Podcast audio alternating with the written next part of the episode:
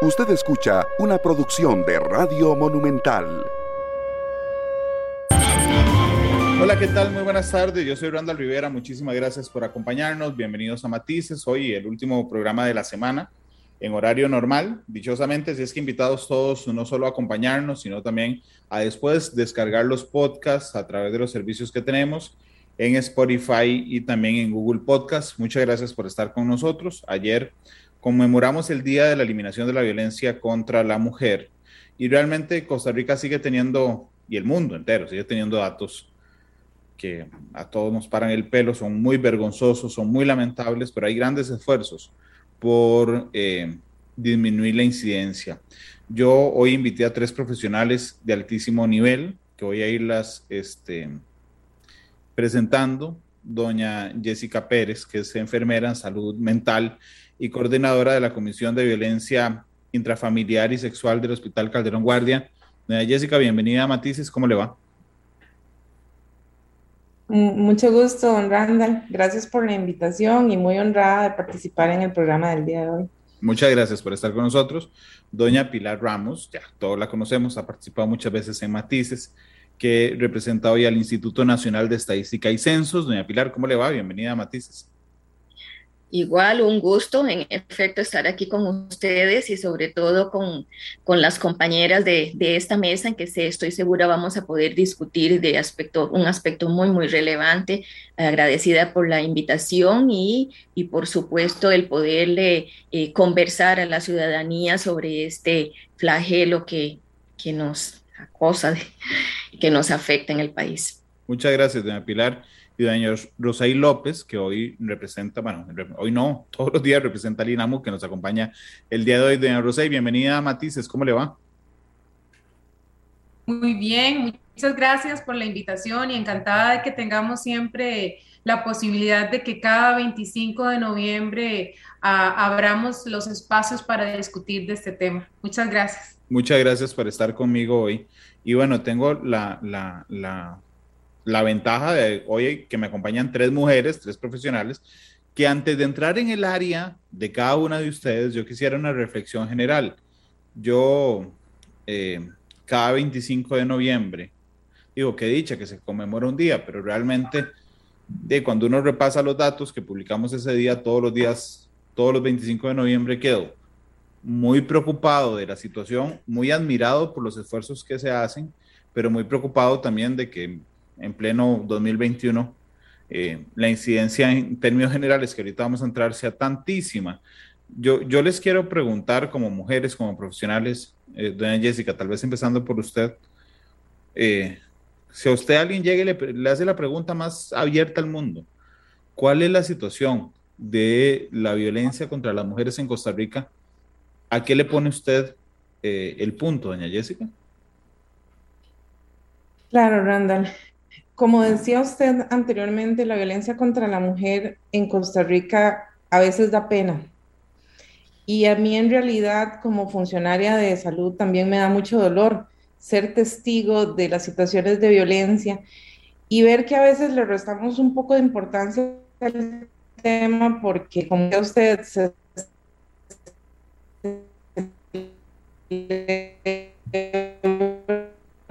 diario, realizar todos, más allá de nuestra visión como seres humanos, como individuos de una sociedad, realizar estrategias individuales y grupales para prevenir la violencia. No ha disminuido la violencia, si hablamos en términos de, de historia, de que podríamos decir, no, pero antes se, se agredía mucho a la mujer, ya ahora hay muchas leyes y tienen muchas cosas a favor. Sí, pero la violencia también ha evolucionado, ha evolucionado con la sociedad, ha evolucionado con la tecnología y sigue dándose y se da diariamente y somos testigos muchas veces sin siquiera ya notarlo. La hemos normalizado tanto en nuestra sociedad que a veces somos testigos o partícipes de la violencia sin siquiera darnos cuenta y eso es lo que más daña a nuestra sociedad, que no seamos, que no tomemos conciencia, perdón, de qué es violencia y de cómo se está orientando la violencia actualmente, porque como les decía, evolucionó. Entonces ya no hablamos solo de golpear, ya no nos podemos hacer la imagen de que es el hombre de las cavernas golpeando a la mujer con un garrote o con un palo, no. La violencia ha evolucionado a diferentes formas y también es nuestra obligación evolucionar en las formas de prevenirla y de evitar que se siga presentando en nuestra sociedad. Sí, es muy interesante lo que usted señala. Y doña Pilar, quisiera conocer su, su opinión cuando le preguntan a usted de una manera tan abierta, porque me parecía muy interesante lo que decía doña Jessica en el sentido de que la violencia también ha evolucionado, así como evoluciona la sociedad, como tenemos otras formas de comunicarnos, otras, eh, otros códigos de comunicación, sigue estando presente, eh, disfrazada muchas veces de, de, esos nuevos elementos de la evolución. Doña Pilar, ¿a usted qué le parece? Eh, coincido totalmente con Jessica. Eh, lo más grave eh, me parece es, y, bueno, voy a contextualizarlo en mi campo de acción, es que no podemos visibilizar todas las formas de violencia, desde aquellas sutiles hasta las más graves. Las más graves es en realidad quizá la, la punta del iceberg, cuando en efecto nos damos cuenta de aquellas que llegaron a ser golpeadas y que casi llegaron a la tentativa o desgraciadamente, como hemos también mostrado, eh, ya al femicidio u otros eh, asesinatos considerando ya, ¿verdad?, que, están contra la mujer.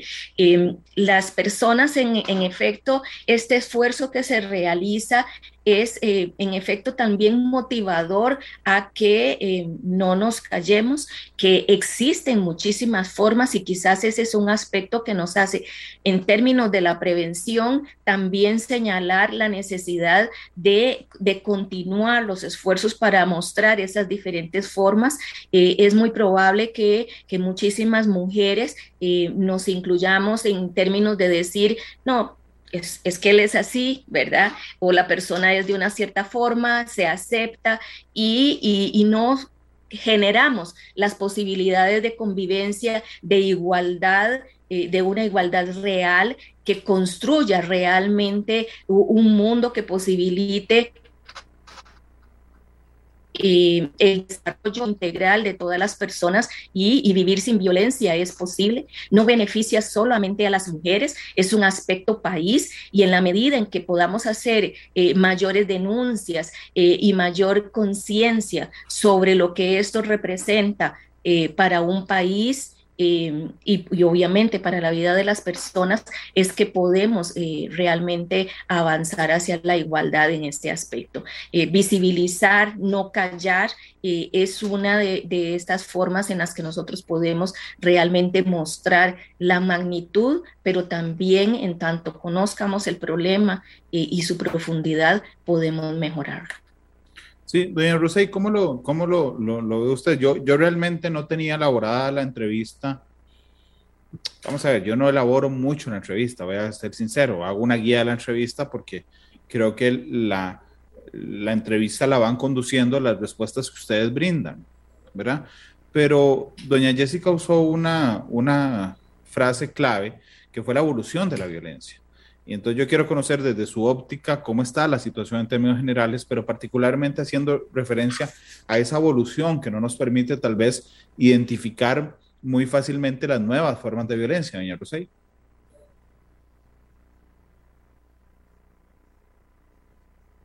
Eh, quería, en relación a lo que estaban comentando las compañeras y, y vos también, que nos estabas interpelando sobre cómo veíamos el asunto, a mí me parece fundamental que en Costa Rica eh, pues tengamos un Instituto Nacional de las Mujeres, ¿verdad? Porque creo que efectivamente eh, se requiere un mecanismo que empuje a todo el sistema y a todo el Estado costarricense para precisamente visibilizar cuáles son luchas y esos retos que aún quedan pendientes, ¿verdad? Nosotros también tenemos una política nacional de atención y prevención de la violencia y uno de los grandes retos es que esa política no se quede solo en un planteamiento, sino que se, se generen alrededor de ella una serie de acciones estratégicas en todas las instituciones para contribuir y fortalecer todos aquellos eh, mecanismos que sirvan para eliminar y atender la violencia. En relación a lo que planteaba doña Jessica, me parece muy pertinente porque sin duda alguna creo que los cambios a nivel social, económicos, ecológicos, impactan en la vida de todos los seres humanos, pero principalmente de aquellos en los que sumamos en nuestro cuerpo y en nuestra vida las vulnerabilidades. Entonces, sin duda alguna, el hecho de que enfrentemos situaciones de pobreza, de violencia social, social tiene un impacto en todas y en todos, pero en las mujeres todavía aún más, porque aún eh, nosotras tenemos una serie de mm, eh, prejuicios, estereotipos y mandatos que nos ponen en un lugar donde tenemos que reaccionar ante muchas situaciones. Doña Jessica mencionaba sobre la evolución y creo que es muy pertinente hablar inclusive sobre el hecho de cómo las redes sociales también ahora han sido una forma de, de, de, ejercicio de la violencia, digamos, hacia las mujeres en términos de la exposición del cuerpo, todo este tema de las redes, ¿verdad? Donde se, se, se comparten incluso fotografías de chicas, ¿verdad? Este, eh, eh, ya eso, se, eso ha venido ocurriendo a lo largo de mucho tiempo, pero con el tema de pandemia y con el tema de que ahora las redes y la, parte digital es como la forma en la que la gente socializa, digamos, este, esto también ha generado, digamos, un, un, boomerang en el sentido de cómo también desde ahí se ha ejercido la violencia. Eh, y pienso también que, que, el hecho de que podamos hablar de la violencia y de que las mujeres puedan buscar ayuda también es un efecto, es, es un efecto eh, eh, de doble vía en el sentido de que cuanto más les demos oportunidad a las mujeres de acceder a los servicios, más van a poder hablar de la violencia. Entonces no es que la violencia quizás haya aumentado, sino que ha sido una variable a lo largo de la, de, la vida, del ciclo de vida de las mujeres y ahora hay oportunidades porque yo sí creo que hemos de alguna manera avanzado y tenemos una plataforma que, que responde de alguna manera a la necesidad, no a todas, de ninguna manera, pero sí hay una plataforma importante de acceso a los servicios a las mujeres y creo que eso también incide en que tengamos oportunidad de hablar más sobre esto y que ellas también puedan pedir ayuda cuando lo necesiten. Sí, de hecho quisiera ahora empezar al revés, doña Rosay, porque, mm, no sé, estaba pensando en una metáfora poco elaborada. Discúlpenme si, si, les parecerá muy, muy burda, pero por ejemplo, si usted tiene un, algo bastante incómodo, vamos a ver, si a usted se le revienta el tubo del lavatorio del baño, digo que resulta incomodísimo porque un momento a otro se le empieza a inundar el baño, ¿verdad? Entonces se le inunda y se le inunda. Entonces usted lo primero que hace, o lo primero que hago yo, perdón, es, ok, pongo las manos, ¿verdad? Entonces usted sostiene para que no se le haga mucho reguero y efectivamente sale menos agua porque usted tiene las manos puestas. Después tiene que ir, que mandar a alguien mientras usted tiene las manos puestas a, a traerle un limpión o algo para entonces forrar eso con las manos y entonces sale menos agua porque usted está ejerciendo una enorme fuerza con un limpión, se está empapando usted, se está empapando eh, su pantalón, todo. Después va, tiene que darle a alguien plata para que vaya a la ferretería a comprarle eso, un gasto que usted no tuvo, no, no, no, no encontró, eh, no, no tenía previsto. Después hay que buscar a alguien que sepa hacer esto, yo no lo sé hacer, entonces yo tengo que buscar a alguien que lo sabe hacer. Okay. Entonces, al final del día, ¿verdad? Usted puede decir, bueno, Randall, mira, pero es que el tubo se te reventó a las 9 de la mañana y estaba saliendo un litro por segundo de agua, pero ya a las 2 de la tarde, digo, el, el problema no era tan grave porque ya solo te salía un cuarto de litro de agua. Y la, la respuesta es sí, pero ¿a qué costo? ¿ok? Al costo de mi día de trabajo, al costo de empaparme todo, al costo de poner todo el mundo a trabajar, ¿verdad? Entonces, les decía que podía parecer muy burdo, pero es porque, eh, eh, digamos, cuando uno ve estadísticas, uno dice, bueno, no, hay, no se dispara, excepto en algunas, no se dispara, digamos, durante, durante, los últimos años. Sí, efectivamente, pero ¿a qué costo? Al costo de que tenemos que plantear una institucionalidad muy fuerte, a costa de que tenemos que tener a la policía actuando eh, en términos muy, muy rápidos, a costa de que tenemos que llevar procesos penales al costo de que tenemos que tener oficinas que empoderen a las personas que están en círculos de violencia para que logren romper eso tan feo, este, a costa de estar atentos en redes sociales a censurar las actitudes incluso de los medios de comunicación cuando, cuando aportamos a esos estereotipos y a la magnificación de la violencia. Es decir, hemos logrado como sociedad en el mundo y en Costa Rica frenar un poquito, pero es a un costo altísimo que si nos descuidamos en cualquier momento, como pasó con la pandemia, entonces nos empiezan a disparar por todo lado los números. Ese chorro de agua se nos empieza a salir por todo lado porque no, porque hay momentos en los que no podemos sostener toda la fuerza institucional que necesitamos para retener eso que es terrorífico, doña Rosey. Sí, sí, sí, sí. Y, creo que, que, de alguna manera, Randall, si usted hubiera prevenido revisar o chequear sus, sus tuberías cada cierto tiempo, probablemente esa emergencia que le inundó su casa no le hubiera ocurrido. Y quiero seguir con su metáfora, en el sentido de que si nosotros pudiéramos avanzar en el trabajo de prevención, cuántas situaciones de violencia no tendríamos que atender y cuántas incidencias de violencia en proceso que atiende la policía cotidianamente no tendrían que ocurrir. Me explico. Yo creo que aquí, aquí siempre nos pasa nosotras y que estamos en los dos flancos, tanto en la prevención como en la atención, que no tenemos una cobija para, para, para, para, poder atenderlo todo, ¿verdad? Y ustedes saben muy bien, y las compañeras no me dejarán mentir, que nuestras instituciones también están ante las puertas de una reducción presupuestaria que también nos limita muchísimas las acciones que nosotros tenemos que, desarrollar. Y un poco con, su tubo, ¿verdad? del baño, este, usted no tenía ese presupuesto, ¿verdad? Pero si nosotros supiéramos que lo, que lo, que lo idóneo y que, y que lo aspiracional es que efectivamente para la atención de la violencia tengamos recursos para prevenirla, ¿verdad? Y que eso no nos tome eh, de, de, improviso, ¿verdad? Este, eh, yo creo que la, la, historia sería distinta, en el sentido de que si nosotros pudiéramos de verdad incidir en ese sistema que además, algo que yo quería mencionar, o sea, la violencia es, es producto de un, de un largo proceso histórico. ¿Verdad? No, no podemos pensar que aunque tengamos una institucionalidad muy fuerte y aunque tengamos un INAMU que además por sí sola no es posible que, que, haga todo lo necesario para, para atender las situaciones de violencia, este, eh, el tema es que se reproduce, ¿verdad? Y evoluciona, como decía Jessica. Y entonces a mí me parece que una de las cosas que sería importante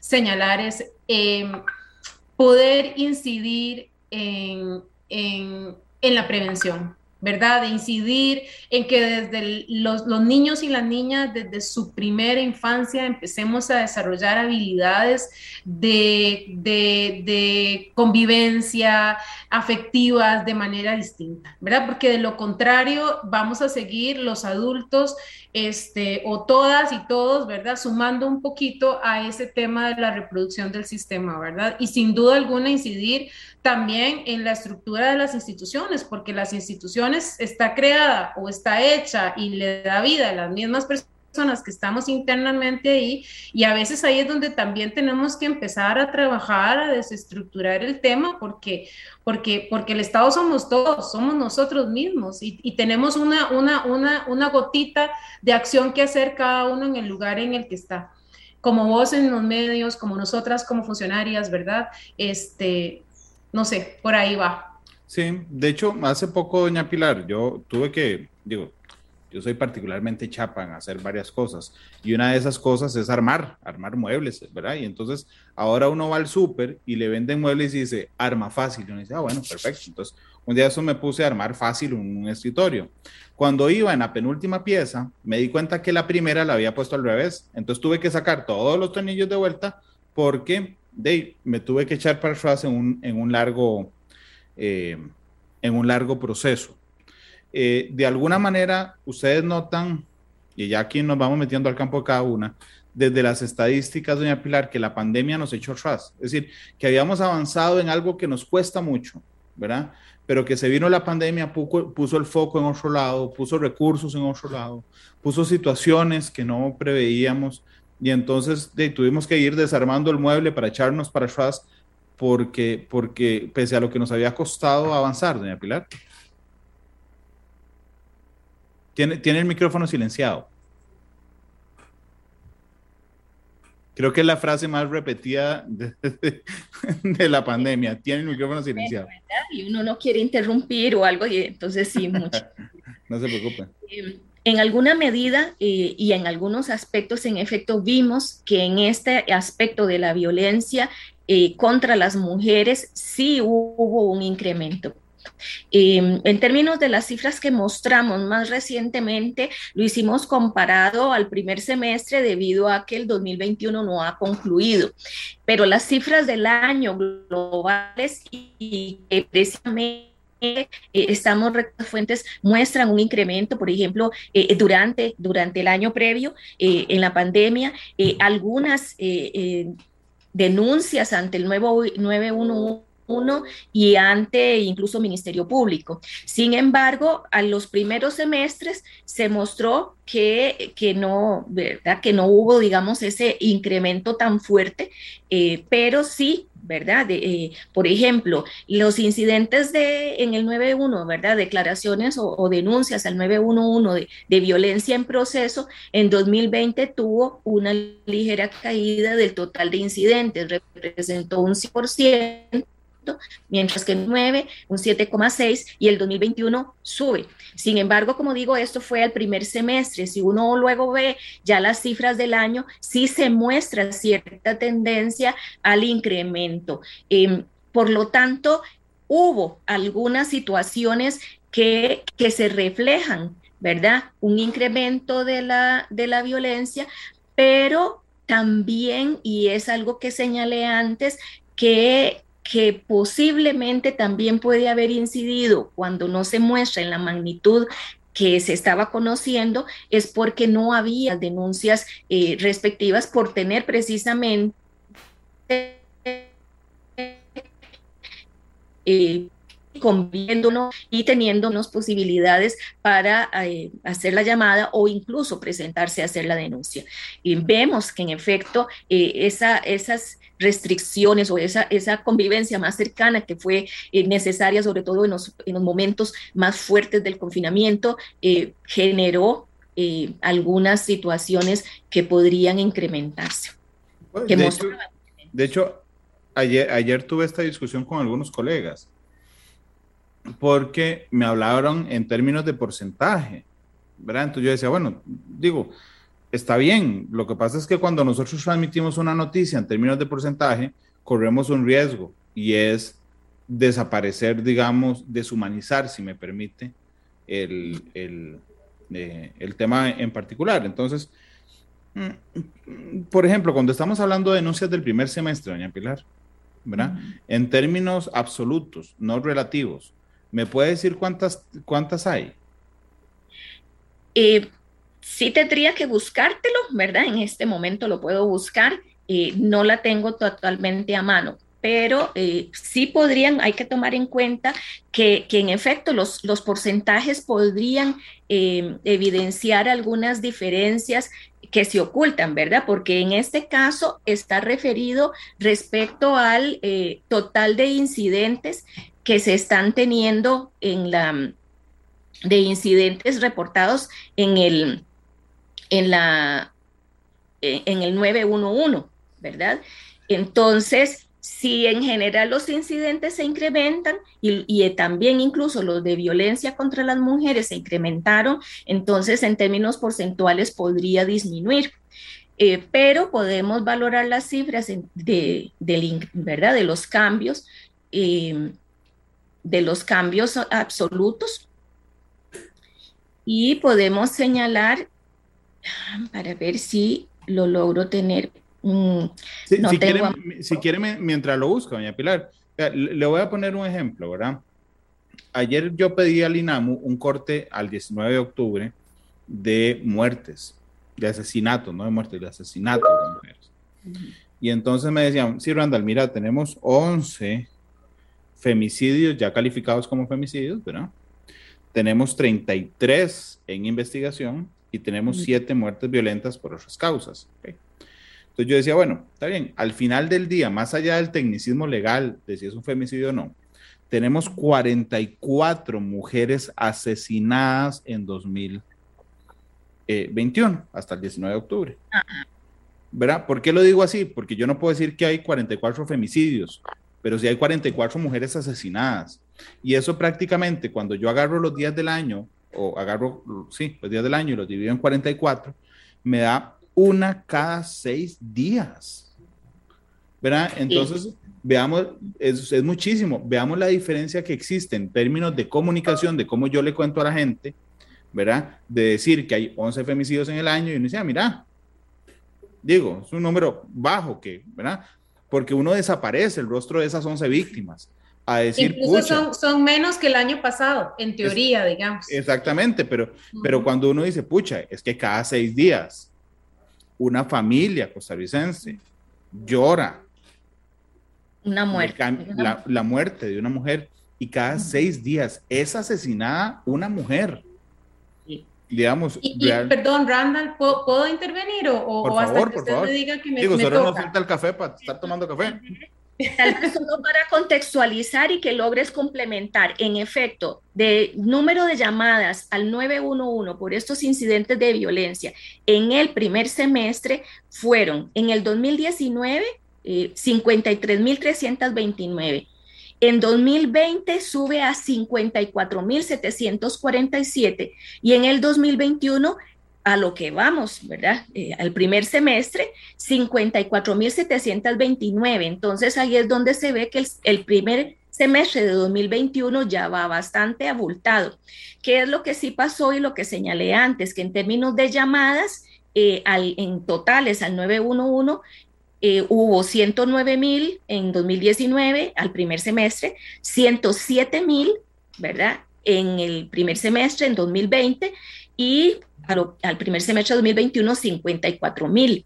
Eh, perdón, ciento y resto mil también. Entonces, esa disminución de llamadas en 2020 al 911 en general hizo que se incrementaran un poquito más, pero también hubo mucho más llamadas eh, de incidentes de violencia eh, en 2020, ¿verdad? El primer semestre. Claro, y ahora ventas, ajá. No, no, antes de darle la palabra a doña Rosey, vea, vea que este dato que usted me acaba de brindar es fundamental, porque ayer cuando lo manejábamos con porcentajes decíamos que había subido el porcentaje de llamadas relacionadas con violencia sobre el total de llamadas, ¿verdad? De 5 a 12%. Hoy ya tenemos un dato este, muy fuerte. Cuando usted me dice 54.729, ¿verdad? y yo lo divido en 182 días, que es el primer semestre del año. Significa que hay 300 llamadas al día.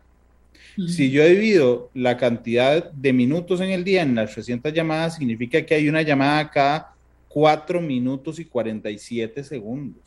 Y ese dato es completamente, doña Rosa, y ahora sí, perdón, apabullante. Apabullante. Uh -huh. No, no, eh, eh, eh, el tema de los datos no, no, no, es mi campo, eso se lo dejo a doña Pilar, pero sí, ahora que vos decías de que cada, cada cierta cantidad de días muere una mujer, cuando uno tiene la posibilidad de escuchar a los familiares de estas mujeres que han fallecido, eh, ahí yo veo el impacto. ¿verdad? O sea, y además el impacto de las familias, de los niños y las niñas y de incluso los vecindarios cuando hay una situación de violencia en las comunidades, ¿verdad? Y escuchar a una mamá que siendo una mujer profesional y ya teniendo sus hijos adultos y adultas, desde, pues ya tiene otro proyecto de vida y de pronto tiene que asumir la responsabilidad de la crianza de los hijos de su hija, porque ella muere, eh, ahí es donde a mí, digamos, los datos se me sobrepasan, digamos, porque cuando uno tiene que escuchar estas historias y que para el efecto de mi trabajo es como algo muy cotidiano, eso es, digamos, al final lo que impacta, ¿no? Y además le quería contar, Randall, que, por ejemplo, cuando una mujer llama al sistema del 911 por una situación de violencia es porque finalmente se dio un incidente que detonó un evento claro. en el que ella ya pensó que no podía por sí misma asumirlo, pero la violencia la viven todos los días Me explico, entonces esa llamada significa que hay una familia alrededor de una dinámica de violencia familiar eh, muy compleja y que ya tiene este, efectos colaterales en toda la familia y Jessica no me va a dejar mentir. O sea, el tema de la salud mental en situaciones de violencia que, vive, que se viven cotidianamente tiene un impacto a nivel emocional, psicológico, físico en los seres humanos. Entonces, si una puede traducir que por cada llamada detrás de eso hay una familia que a lo largo de los 365 días durante muchos años ha vivido violencia, imagínense el impacto que tiene esto en la vida de las personas, ¿verdad? Y es como...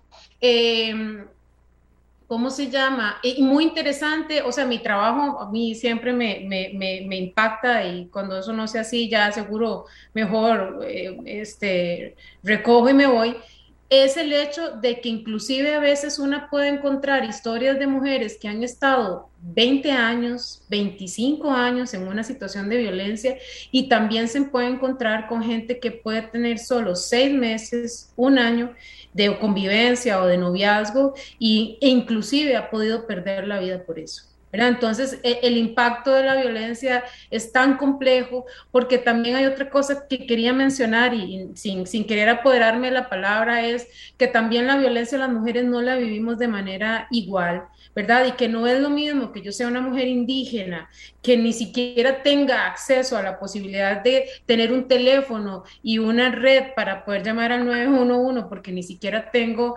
datos ni, ni, ni, telefonía, a que yo este, eh, eh, tenga, este, no sé, en Atillo, en Moravia, en Guadalupe, y a pesar de que tengo una situación de violencia, sé que puedo llamar a la policía y va a estar ahí 20 minutos, sí me va bien, pero una mujer que vive alejada de los, de, los, de, los, de los cantones principales, este, con cero oportunidades, este, el impacto de esa llamada, de esa violencia de la que estamos hablando es distinto. Sí, ya no voy a hablar más. De hecho, de hecho, de hecho, eh, viera cómo me impresionó algo que acaba de decir usted. Eh, respecto a que esa llamada al 911 es como la gota que derramó el vaso, pero detrás de eso, eh, doña Rosella, hay un montón de eventos, ¿verdad? Que aquí voy con doña Jessica, que lo normalizamos completamente. Inclusive ustedes dos, en lo particular, doña Jessica y doña Rosey, que tienen, digamos, contacto directo con víctimas de violencia, doña Pilar, que ve los números de esas situaciones. Yo estos dos últimos años he estado en contacto por mi trabajo con, con, con con, personas víctimas de violencia y cuando, y por eso yo entiendo que es un círculo muy complicado, digamos, de romper, porque cuando empiezan a ver hacia atrás elementos, doña Jessica, que habían normalizado muchísimo, se dan cuenta del altísimo grado de violencia que eso representaba, pero que, pero que se manejaba dentro de su cotidianidad, que de hecho cuando ocurría eso ni siquiera lo registraban ya, como un hecho de violencia. Y yo creo que ese es el enorme desafío. Bueno, tenemos varios desafíos en, estos términos, pero ese de no normalizarla de agresores y de víctimas y de los medios y de la institucionalidad es uno de los retos más complicados, doña Jessica. Exactamente, Randall. Como lo decía doña Rosey anteriormente cuando estábamos hablando de lo que era eh, los términos y los números de lo que es violencia. Cuando uno habla de violencia, eh, doña Pilar es experta en el manejo de datos. No, desde mi campo, nosotros obviamente necesitamos obtener estos datos porque nos ayudan a formular acciones, nos ayudan a articular eh, acciones con diferentes instituciones para dar respuestas más inmediatas y más favorables a estos casos, pero también, como lo mencionaba Rosey, yo no me puedo quedar con los datos, porque a mí los datos me dan una perspectiva de lo que está pasando, pero la realidad detrás de cada caso es diferente. Y de esas 100 mil llamadas que nos dice doña Pilar, si hablamos de núcleos familiares donde hay tres o cuatro personas más en esa familia, adultos mayores, personas con discapacidad, niños, hablamos de más o menos 400 ¿verdad? Víctimas de violencia. No solo la persona que llamó, sino los testigos de esa violencia también se vuelven víctimas. Y es ahí donde las acciones tienen que ir enfocadas no solo en la prevención, sino en la promoción, porque como lo decía usted, nuestra sociedad se ha acostumbrado también o ya nos normalizó ciertas acciones que son violencia y que al principio no los vemos. Generalmente la gente piensa cuando hablamos de violencia solo en golpes, solo en que me, en jaladas de pelo, en golpes, moretes o intentos de homicidio. Y la violencia viene desde otra, desde otra perspectiva. Cuando hablamos de violencia, por ejemplo, en las capacitaciones que damos nosotros a los funcionarios, la violencia no empieza con un golpe. La violencia empieza eh, con frases, con palabras de control, con celos, eh, con situaciones donde a la mujer se le empieza a minar su autoestima, cuando se empieza a lesionar su ser y lastimar su autoimagen, que es la, la, violencia emocional, que es muy importante porque esta es la que le marca la pauta a lo que sigue.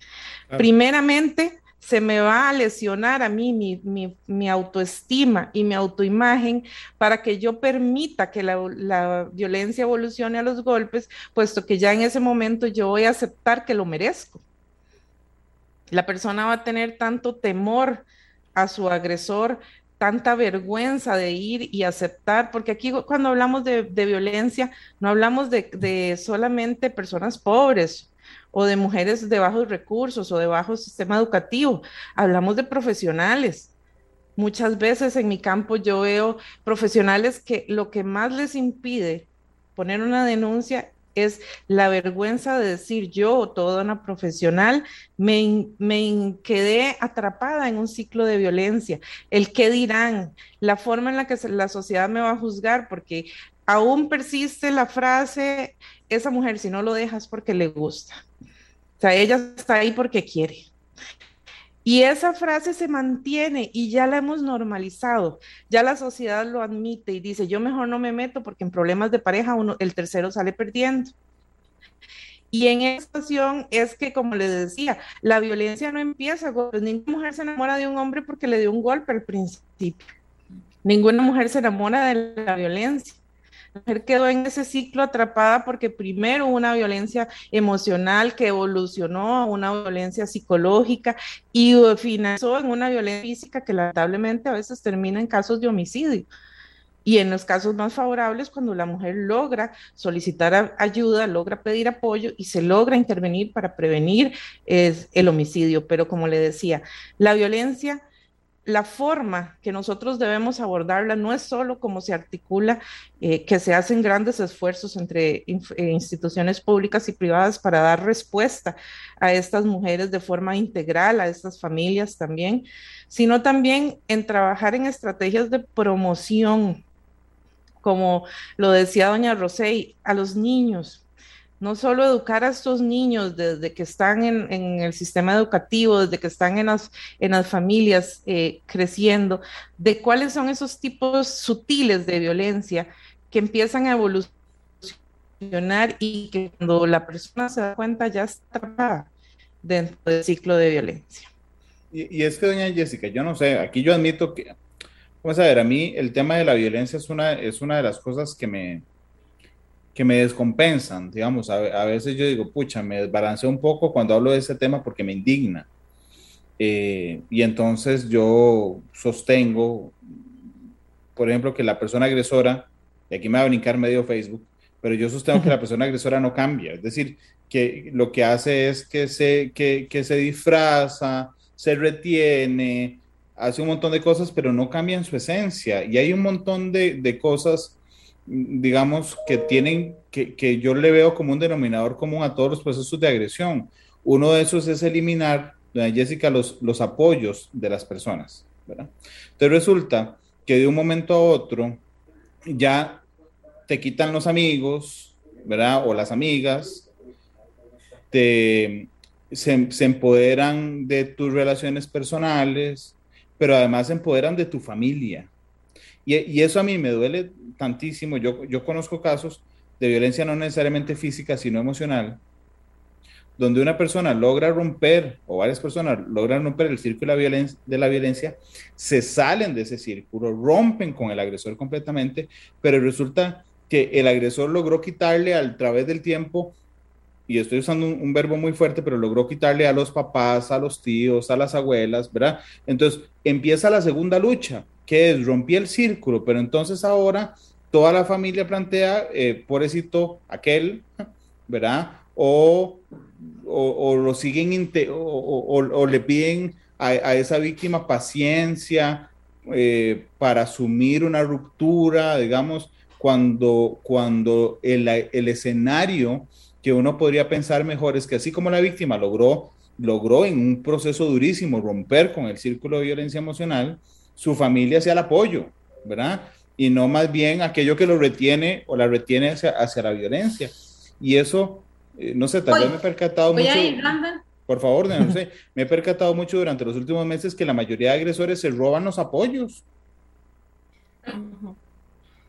Por favor. Eh, lo que pasa, Randall, es que ahí, ahí yo quisiera aportar como mi mirada, ¿verdad? Y, bueno, y también porque soy uno muy, porque también trabajo. Y es que tiene que ver con que el escenario de la violencia es el sistema patriarcal y machista. Entonces, en realidad, la lealtad de las familias en general es al sistema y no a la víctima, porque hay una serie de valores, de creencias, de prejuicios que de alguna manera eh, validan más la palabra de quién es el agresor que de quién es la víctima. ¿En qué sentido? Eh, ah, no, él tenía que marcar eso era lo que tenía que hacer, de justificar los actos de violencia, ¿verdad? Chiquitos, porque ella no le pone límites o, o ella no tiene la, la, la, posibilidad de ser una figura de autoridad para sus hijos e hijas. Entonces creo que en ese sentido el reto de, de, de, erradicar la violencia, y creo que en esto nosotras hemos hecho mucho énfasis, es precisamente en generar cambios a nivel cultural. Porque mientras el sistema y el escenario sea el, el sistema machista, entonces cualquier cosa que nosotros hagamos para salirnos de ahí nos van a sancionar. Me explico. Entonces, eh, sí, claro, no es que esté justificando a la familia de ninguna manera y estoy de acuerdo con vos, porque uno ve cómo a veces la gente le da la espalda a la víctima. Claro que sí, eso lo veo todos los días. Pero el tema es que hay algo que sostiene toda esa estructura y que al final entonces, cuando soy yo la que me quiero salir de ahí, porque eso no es lo normal, lo normal es que yo tolere, que yo aguante, que yo piense más en mis hijos y en mis hijas. ¿Cómo voy a dar a mi chiquito sin un papá? Ah, ¿cómo, cómo? Entonces sí se va y vea, le voy a decir una cosa, aquí también opera el sistema de creencias que nosotras también, a nosotras también nos han impuesto. Yo les voy a decir una cosa, el sistema ha hecho un trabajo tan maravilloso que nosotras mismas nos encargamos de reproducirlo. Y entonces cuando nosotras mismas nos queremos salir de ahí nos hacen sentir culpables sin que nadie nos lo diga, son nosotras mismas. Y porque, porque también, Randall, en este sentido, digamos, el hecho de, ser mujer, ¿verdad? Eh, me, da, me da una, una óptica maravillosa porque lo que le pasen, a mí yo siempre me enojo mucho cuando uno dice, es que las mujeres agredidas, ah, sí, no, es que las mujeres agredidas siguen. No, yo soy una mujer.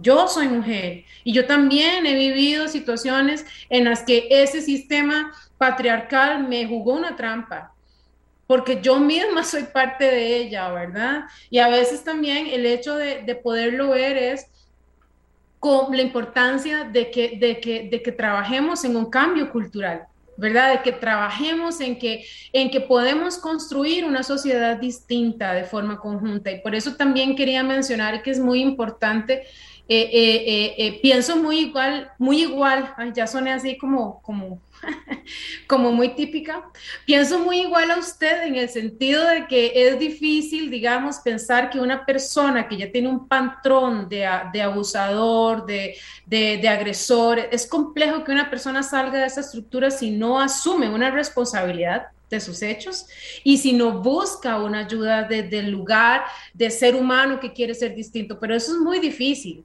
porque a veces nosotros mismos lo hacemos. Además, la manipulación va de la mano con el tema de la agresión, ¿verdad? O sea, la mayoría de personas agresoras son muy manipuladoras. Uh, es una estrategia. Es como, lo es como lo decía Jessica, o sea, la manipulación es la entrada, es la puerta de entrada para las otras más. ¿Cómo? No, no, no te vas a poner la blusa que yo prefiero porque no me querés.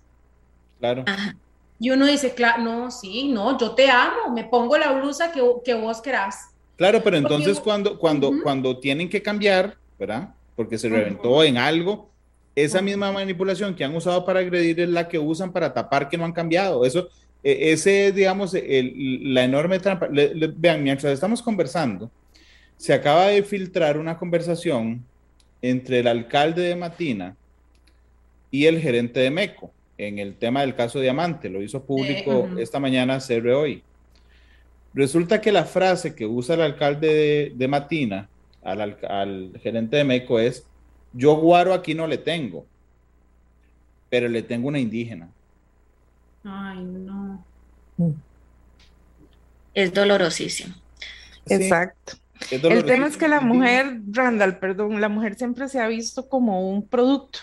No, como, algo que pertenece, ¿verdad? Como algo, botín. Exacto, algo que se puede comercializar, se puede eh, utilizar para dar placer, para hacer sentir bien a alguien o para hacerse para lo que yo quiera. Se ha utilizado como una propiedad de alguien y como lo decía antes Rosa, y la misma sociedad lo ha normalizado utilizando mitos y estereotipos que han evolucionado también, entonces ya eh, nosotras también lo tenemos muy arraigado en esta sociedad. Por eso les decía, el tema es que nosotros como sociedad tenemos que desnormalizar la violencia y lo reitero, cuando hablamos de violencia solo pensamos en golpes. Y ese es el menor, porque yo se lo digo así cuando converso con los usuarios que, nosotros atendemos, porque yo atiendo niños, eh, adolescentes, mujeres y hombres víctimas, víctimas de violencia que los golpes es lo que menos duele, porque el morete usted le da un medicamento para el dolor, usted le pone una cremita a la herida y en tres, cuatro días empieza a cambiar de color y se elimina. Pero las frases, las palabras que les comentaba yo, la violencia emocional que insiste en minar tu autoestima, en hacerte creer que mereces la violencia, que mereces que te golpeen o que te insulten o que te traten mal, que no vales, que no vas a poder porque como lo, mencionaba usted, esa, esa persona agresora se encarga de eliminar todas las redes de apoyo que usted tiene, amigos, familiares, vecinos, porque ya pusieron una denuncia y yo eh, fui a quitarla porque la persona me prometió que iba a cambiar y no iba a suceder. Y entonces la... hay, hay, agresores que inclusive una vez denunciados, enrumban su odio hacia el abogado de la víctima Exactamente. Que es, que es como, sí, yo, yo, no sé, sí, yo, yo respeto las medidas cautelares, yo me voy de la casa, pero usted cambia de abogado. O sea, no solo es la desfachatez de haberle echado a perder eh, su psique, sus emociones, en algunos casos su cuerpo, si ahora, sino que ahora también le quiere manejar la defensa sobre sus propias agresiones, doña Jessica. Exactamente, igual con la familia, o sea, yo no fui, vea que fue su familia que la puso en contra mía. Yo entiendo que usted no puso la denuncia porque usted sí me quiere, pero su familia la envenena en mi contra. Y eso va haciendo, eliminando esa red de apoyo. Y cuando esta mujer logra salir de ese ciclo, se enfrenta a este otro mundo donde la gente la ha juzgado. Te quedaste ahí 20 años, lo aguantaste 20 años, ¿por qué lo dejas ahora? de por sí no te mató o nunca te golpeó. Son, solo fueron insultos, pero como les digo, la parte emocional es la que más cuesta, cuesta revertir y se los digo en términos de salud, como funcionaria de salud. Si usted me llega, Randall, a mi servicio con un labio roto, con un ojo morado, con una fractura producto de la violencia, se le puede poner un yeso, un dispositivo, se le puede hacer una cirugía, se le da un medicamento se le cura, se le pone cremita y en una semana usted puede irse a su casa sin ningún eh, efecto físico de esa violencia. Pero cuando usted llega a mi servicio con esa eh, mentalidad, con esas emociones por el suelo, creyendo que usted merece ser golpeada, que usted no va a poder estudiar ni sacar adelante a sus hijos y que entonces necesita quedarse ahí y aguantar golpes e insultos, que usted no es nadie, que nadie la va a apoyar, eso no se revierte en una semana, Randall, porque fueron años de golpes e insultos. Entonces son años tratando de volver a fortalecer esa autoestima ese empoderamiento y, haciendo entender a esta mujer que ella no fue culpable de lo que le sucedió, que ella no tuvo la culpa de todo lo que pasó, pero eso no es fácil y como le digo, lleva tiempo, casi muy proporcional al tiempo que esta mujer sufrió la violencia eh, a través de los años. Y cuando el sistema de apoyo externo, que serían familiares y amigos, no tienen el contexto claro, capaces de estar con una víctima de violencia y entender que si ella estuvo por 20 años en un ciclo de violencia, no fue por gusto, no fue porque quiso, sino porque las circunstancias fueron desfavorables. Cuando las, los demás logremos entender eso y empaticemos con estas mujeres víctimas de violencia y les brindemos más apoyo y comprensión y acompañamiento, es cuando las cosas pueden mejorar. Y si lo vemos desde términos de, de de, por ejemplo, de los testimonios, muchas de las mujeres que han logrado salir de esto es porque han tenido un apoyo de alguien externo, sea una institución, sea un profesional, sea un familiar, porque solas sienten que no lo van a lograr. Entonces, esa es nuestra misión. Eso es lo más importante que nosotros tenemos que entender, que la violencia no son solo golpes, que hay más detrás de eso, que hay más personas involucradas y que es algo que nos afecta como sociedad. Yo no puedo decir, es un tema solo de las mujeres, es un tema social, no es de mujeres y de hombres, es de nosotros como sociedad costarricense. Luchar porque cada uno de nosotros cambiemos esa mentalidad de a poquito y no pensemos que es que las mujeres quieren más leyes a su favor. Si usted ve, eh, las mujeres tienen tantos códigos, no hay un instituto de mujeres sino un instituto de hombres. Bueno, pero ¿en qué nos daña que tratemos de mejorar la condición social? porque aquí no es poner la mujer más arriba del hombre, es que estemos en iguales condiciones todos. Perdón que use, que use una, una frase muy tica, pero cuando yo oigo esa, eso de ya tenemos un instituto de las mujeres, ¿por qué no hacer un instituto de hombres? Pero mi respuesta más, a mí me parece muy lógica, he descubierto que no todo el mundo es, y perdón que use esta palabra, de IMAE, pero a, las que matan son a las mujeres. Exactamente. Estadísticamente, si doña Pilar tiene más, más datos, pero si usted me pregunta a mí, ¿los hombres sufren violencia? Sí. ¿Los hombres mueren a causa de la violencia? Pues sí. Pero en la misma cantidad que las mujeres, no. Las mujeres sufren violencia solo por su género de ser mujer.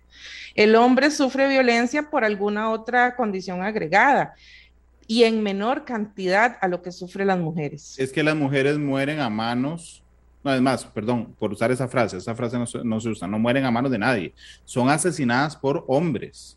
Exacto. Y en la mayoría son su pareja, ¿verdad? Un 99% asumo yo. que de hecho, doña Pilar, ya, voy a ir con usted con, con, ese tema, permítanme ir a la pausa, porque además esta joya, digo joya, estoy siendo sarcástico, de, de Walter Céspedes, el alcalde de Matina, nos da para hablar de mucho, ¿verdad? Entre eso las diferencias entre el centro del país, que doña Rosey lo había señalado antes, y las zonas alejadas. Usted aquí no se imagina, digamos, un alcalde ofreciéndole, eh, en lugar de pedirle plata a un gerente, que es lo que se ha establecido en el caso Diamante, no una indígena, ¿verdad? Y eso tiene que ver con los factores sociales, además que vuelven más vulnerable a, a varias poblaciones. Permítanme ir a la pausa comercial y ya regresamos para hablar de este tema. Hoy estamos 26 de noviembre en el marco de lo que se conmemoró ayer, que es el día de la eliminación de la violencia contra la mujer. Y antes de la pausa, le he planteado yo a doña Pilar, producto de una noticia que ha salido hoy, una frase horrible del alcalde de, de, de, Matina, Walter Céspedes, que le dice al gerente de MECO, no te tengo guaro, pero te tengo una indígena, para que vengas a ayudarnos con los huecos de, de las calles. Eso de alguna manera nos pone a pensar eh, doña Pilar, la diferencia que creo que se demuestra en estadística, usted no lo, no lo confirma, eh, entre el centro del país y las áreas rurales, doña Pilar. En, realidad, quisiera, dada la, riqueza de, la, lo que nos señalaba Jessica y Rosé, y bueno, que también comentaste, eh, volver como al inicio de lo que yo señalé, que en la medida que realmente podamos eh, visibilizar esas diferentes formas de violencia, es que podemos conocer el problema y atacarlo.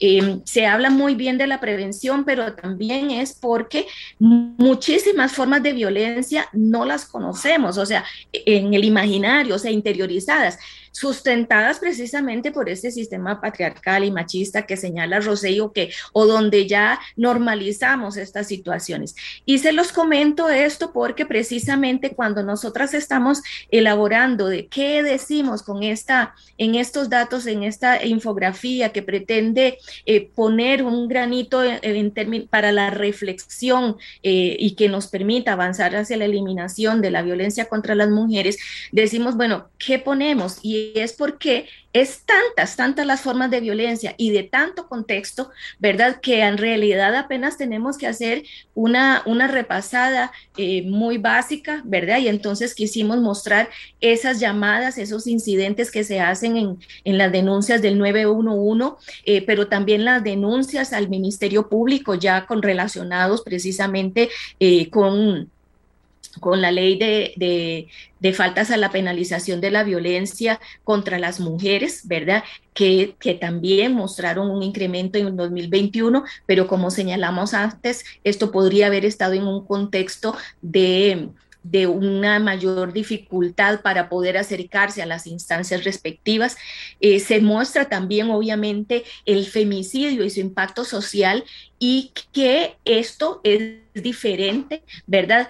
Quizás aquí vale la pena señalar que nosotras en, nosotros en el INEC estamos mostrando cifras que precisamente vienen de estas entes, ¿verdad? El 911, Ministerio Público, el INAMO, ¿verdad? Y que afortunadamente se están haciendo esfuerzos muy grandes para poder visibilizarlo, ¿verdad? A tal forma, tal punto que tenemos eh, un sistema unificado de medición de estadística de la violencia y que se acompaña además con el Observatorio de Violencia que tiene el INAMO y que podemos mostrar eh, uno a uno, digamos, esas, esas importantes diferencias que se concentran en la región central porque es la de mayor población, pero que no nos puede perder de vista también el que eh, hay desigualdades también por características especiales, eh, pero que son la punta del iceberg, esas estadísticas son la punta del iceberg, eh, porque como digo, si no denunciamos, si no se visibiliza,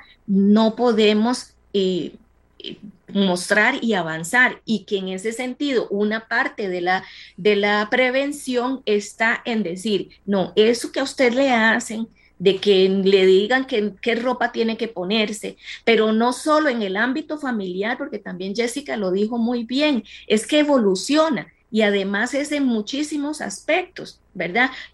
Es, la violencia intrafamiliar es algo que eh, afortunadamente salió del espacio privado y que dejó de ser algo que es de la pareja para llegar a ser un asunto público y que mostramos esa, eh, no solo con la legislación, sino el hecho de que ya podamos hacerlo, y no en la cantidad que queremos, pero también hay otras, ¿verdad? Em, los femicidios obviamente es la cara más, más dura, la forma más severa eh, y que ahí quisiera mostrar y que para todas las mujeres del país que fueron asesinadas eh, y que fueron ese femicidio, asesinadas por violencia de género, ¿verdad? Y que afortunadamente este año tuvimos un avance en la legislación que amplió ya no solo aquella que estaba, que fue eh, asesinada por en manos de su esposo o compañero, sino que ampliamos a otras categorías y, que lo hemos medido en Costa Rica como el femicidio ampliado, pero que en realidad internacionalmente es femicidio, ¿verdad? Eh, lo terrible es que estas mujeres eh, mueren con edades muy tempranas, 34 años, y además, en efecto, quisimos mostrar eso, que, y lo que ya apuntaron, ¿verdad? Eh, Jessica en especial y también eh, Rosey, que dejan una familia, o sea, y mostramos a los hijos porque son las personas eh, las más vulnerables, ¿verdad? Por ejemplo, de los seis femicidios que se han registrado al primer semestre, eh, quedaron siete niños menores de, de 18 años, o sea, menores de edad sin su mamá. ¿Verdad? Y a eso aunemos eh, una mamá, un hermano, un papá eh, familiares y, amigas, amistades de, de, estas personas, de estas mujeres que fueron asesinadas. Y mm, hacen, hay esfuerzos pero en efecto hay diferencias en las cuales tenemos que madurar para poder visibilizar, para poder prevenir y en ese sentido pareciera necesario también que, pudiéramos registrar, bueno, esas diferentes formas de violencia en los ámbitos diferentes. Eh, por ejemplo, también el, entorno del, del, del, del hostigamiento sexual o la violencia sexual, por ejemplo, con el acoso callejero, eh, y aparte el, el, hostigamiento sexual en el trabajo y la docencia, donde en este último caso es la persona docente, obviamente la gran mayoría hombres, es con un 42,5% de las denuncias o de los casos ingresados que representaran, eh, ¿verdad? De esa violencia, es un 42,5% fueron docentes.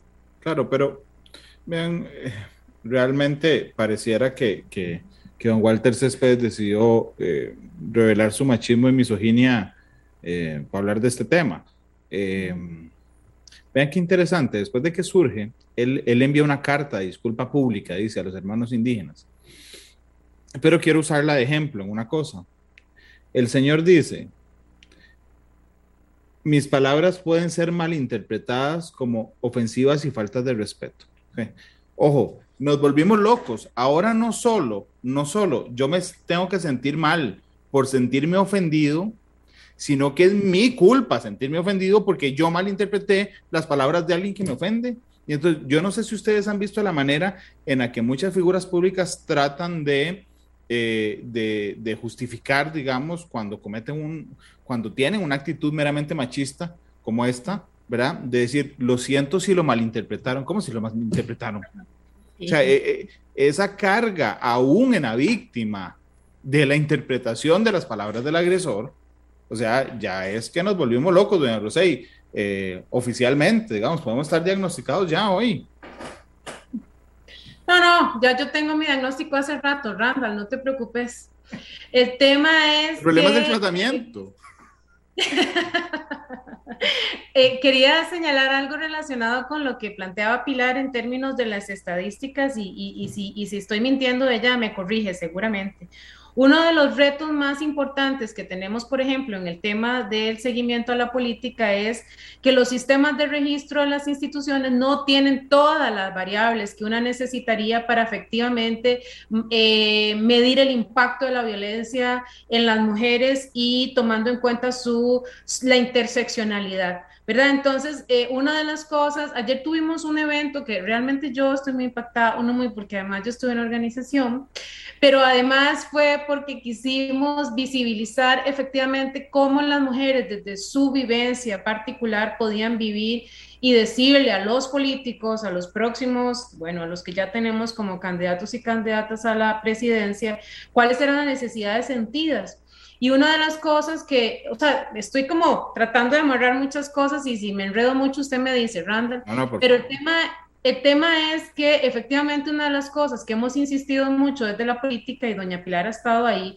es que los sistemas de registro de las instituciones son, o sea, responden a otros intereses. ¿Verdad? Y no a poder, digamos, mapear las particularidades de la vida de las mujeres en términos de saber que cuando una mujer va a una institución se puede identificar como indígena em, eh, y, como lesbiana y otra serie, digamos, por ejemplo, de eh, variables que para nosotros sería importante tenerlas registradas y poder decir, como vos decís, Randa, sí, efectivamente, el, el tanto porcentaje de las mujeres que viven violencia viven, vienen de un territorio indígena o son mujeres indígenas, ¿verdad? O el tanto por ciento de mujeres son mujeres afro, por ejemplo, para ver cuánto impacta. O por ejemplo, el tema de la, de la variable de la edad.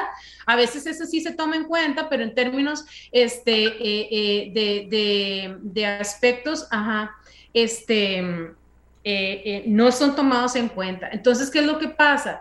Que hemos tenido que ir construyendo poco a poco, ¿verdad? Para poner eh, sobre la mesa de trabajo de las instituciones cuáles son las cosas importantes que nosotros tenemos que visibilizar para poder, para poder ver el impacto real de la violencia en las mujeres.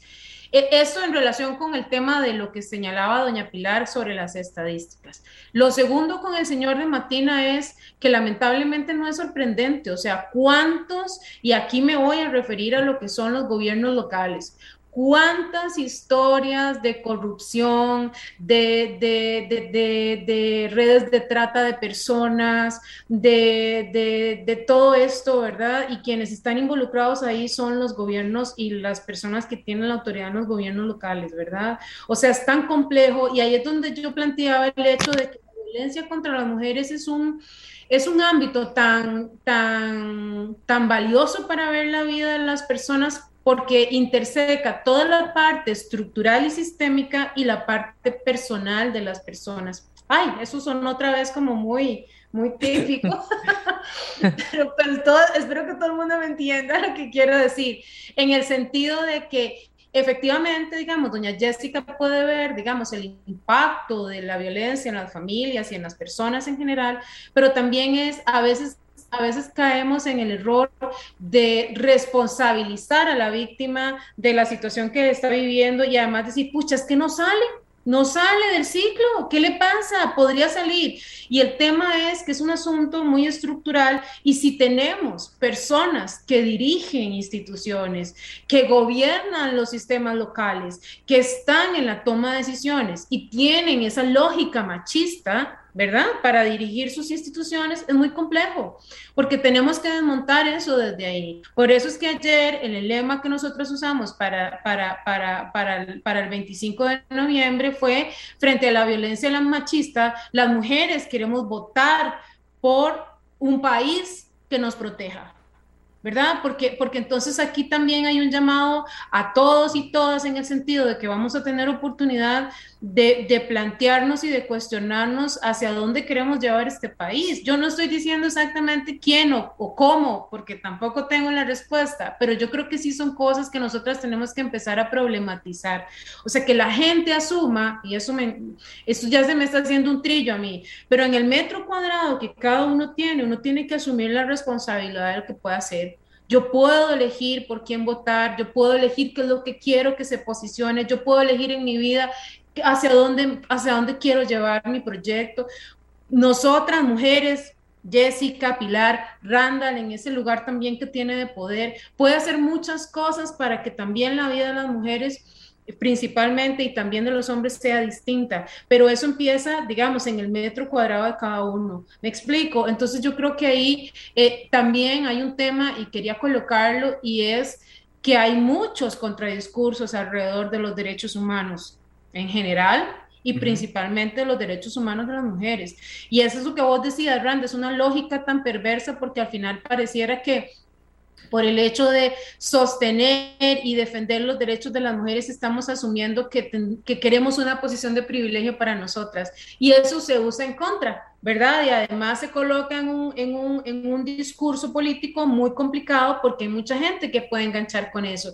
Y vea, Randall, le invito a que después de que eso que pasó en esta, en Matina, revisemos las opiniones de la gente porque ahí es donde a uno realmente se da cuenta de dónde estamos, porque la opinión de la gente, o sea, lo que dice la gente después de un femicidio, lo que dice la gente después de una violación, es precisamente donde tenemos que abordar la necesidad del trabajo, porque ahí uno se da cuenta cómo la gente culpabiliza a la víctima, la responsabiliza, la pone en un lugar hasta de, haber sido responsable de su propia muerte. Y ahí es donde tenemos un trabajo súper pendiente, porque cuando hay una noticia como esta, mm, este, desde luego quienes estamos en ciertos lugares, ¿verdad? De trabajo, decisión y demás, una puede entender y uno dice, wow, qué impresionante, qué ser humano más machista, qué bárbaro, se, está en un lugar de poder y lo utiliza para tomar ese tipo de decisiones, pero cuando uno ve lo que la gente contesta en redes sociales es impactante. Quizás tal vez para complementarte, Rosé, en esto en términos de, cómo vamos avanzando, ¿verdad? Eh, Quizás vale la pena señalar que eh, hace muchos años, a los inicios de los 90, incluso la producción estadística eh, era prácticamente nula en, con, de la perspectiva de género y, en, el INEG al menos, o no, que en ese momento era Dirección de Estadística y Censos, lo que sí hacíamos era desagregar eh, las principales indicadores por, por sexo.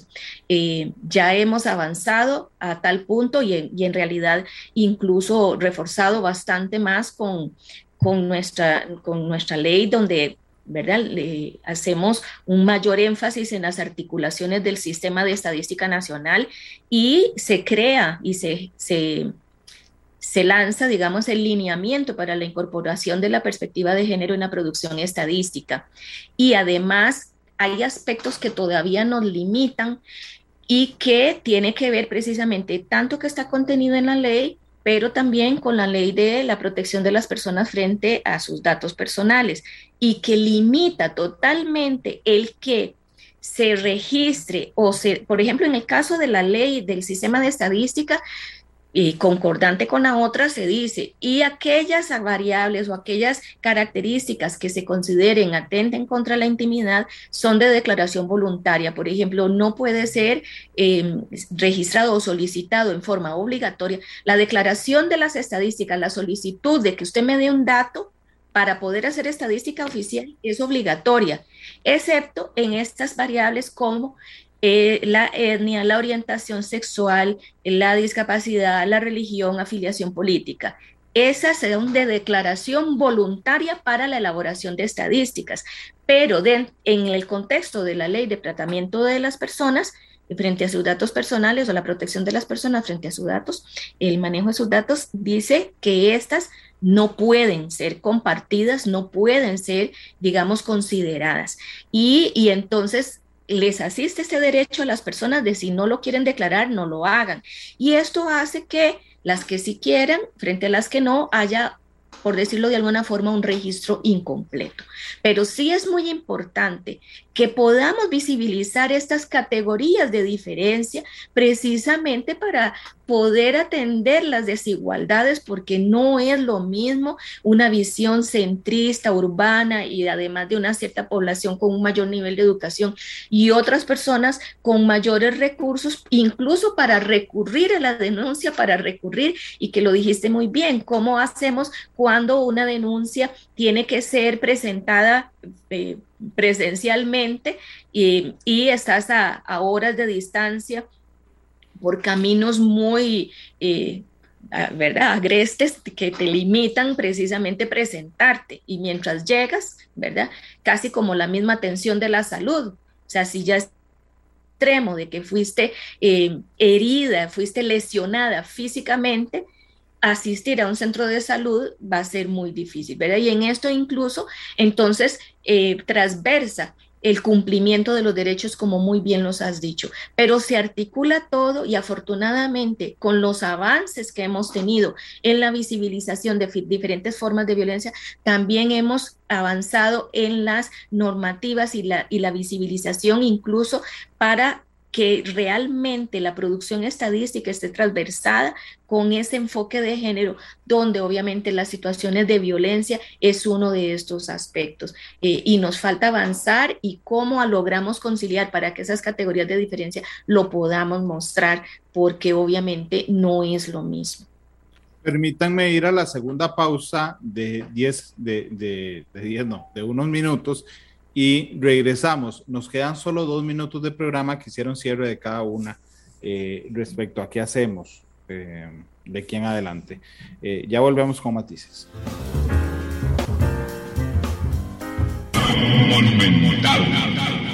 Regresamos a Matices, nos quedan solo dos minutos. Yo quiero pedirle a doña Jessica Pérez, que nos ha acompañado hoy como enfermera en salud mental y coordinadora de la Comisión de Violencia Intrafamiliar y Sexual del Hospital Calderón Guardia un cierre de 30 segundos respecto a qué hacemos ahora, qué, qué, cómo hacemos para mejorar esto, doña Jessica. Gracias, Randall. Creo que lo más importante es que, como se mencionó al principio, si la violencia evolucionó, nosotros también tenemos que evolucionar en cuanto a las eh, acciones que tomemos para prevenirla, para evitarla y para erradicarla de nuestra sociedad.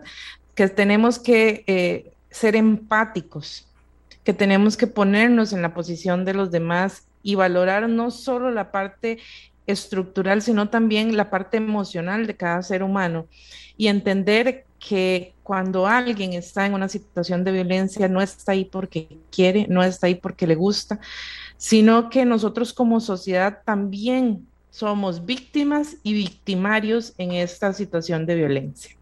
Doña Pilar. En la labor preventiva obviamente es muy importante, pero y en el ámbito de, de lo que, ¿verdad? Reforzar esto. Lo que no se dice, lo que no se visibiliza, eh, es más fácil que se crea que no existe.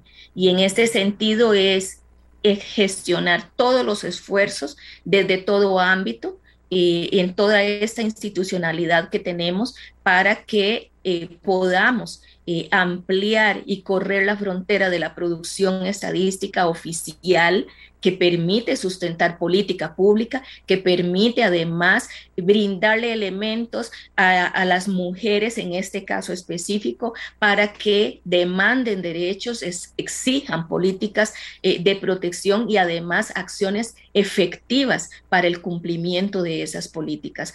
Eh, pero es ampliar desde el punto de vista de mi quehacer eh, en, en, los esfuerzos para la visibilización con esfuerzos coordinados conjuntamente en la institucionalidad pública y que avancemos realmente estableciendo metas claras eh, hacia dónde queremos llegar y hacer este, las acciones para que eso sea una realidad, y mejorando la igualdad eh, entre hombres y mujeres por una sociedad mejor. Doña Rosaí.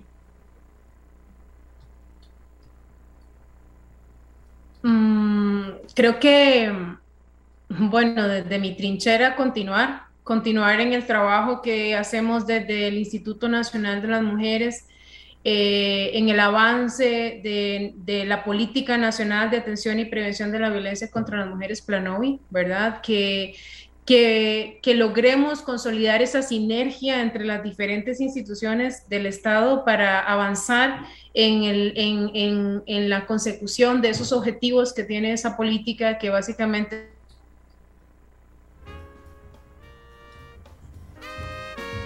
este, la violencia eh, para cada uno, ¿verdad? Desde su lugar, este, contribuir desde nuestro espacio en una sociedad más justa e igualitaria, como lo acaban de señalar las compañeras, y, definitivamente este, un reto como sociedad en continuar brindando los servicios esenciales para las mujeres que viven situaciones de violencia en contra de las mujeres y para todos los demás generar fortalezas para crear vínculos afectivos mucho más este, sanos y valiosos para todos y todas. Muchas gracias a las tres por acompañarme, pero viene el momento más complicado de la entrevista porque no son expertas en eso y es que necesito que escojan una canción para cerrar el programa de hoy.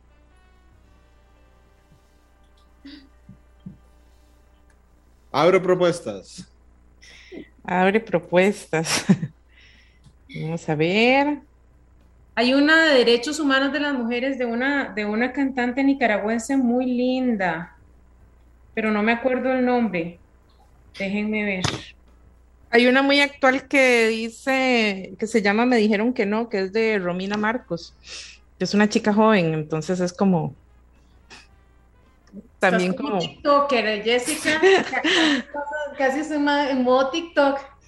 Tita, es que vieras que yo trabajo con poblaciones muy jóvenes. Entonces, ellos me, dan información. Te actualizan, te actualizan. actualizan, exacto.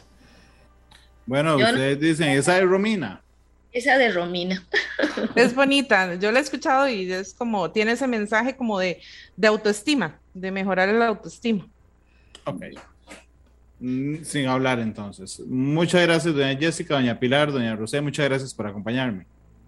Gracias a usted por invitarnos. Que estén bien. Un gusto conocerlos. Gracias, Jessica. Igualmente, muchas gracias a ustedes que nos acompañaron en Matices. El lunes no habrá Matices, es feriado. Regresamos el martes. Hasta luego y feliz tarde. Este programa fue una producción de Radio Monumental.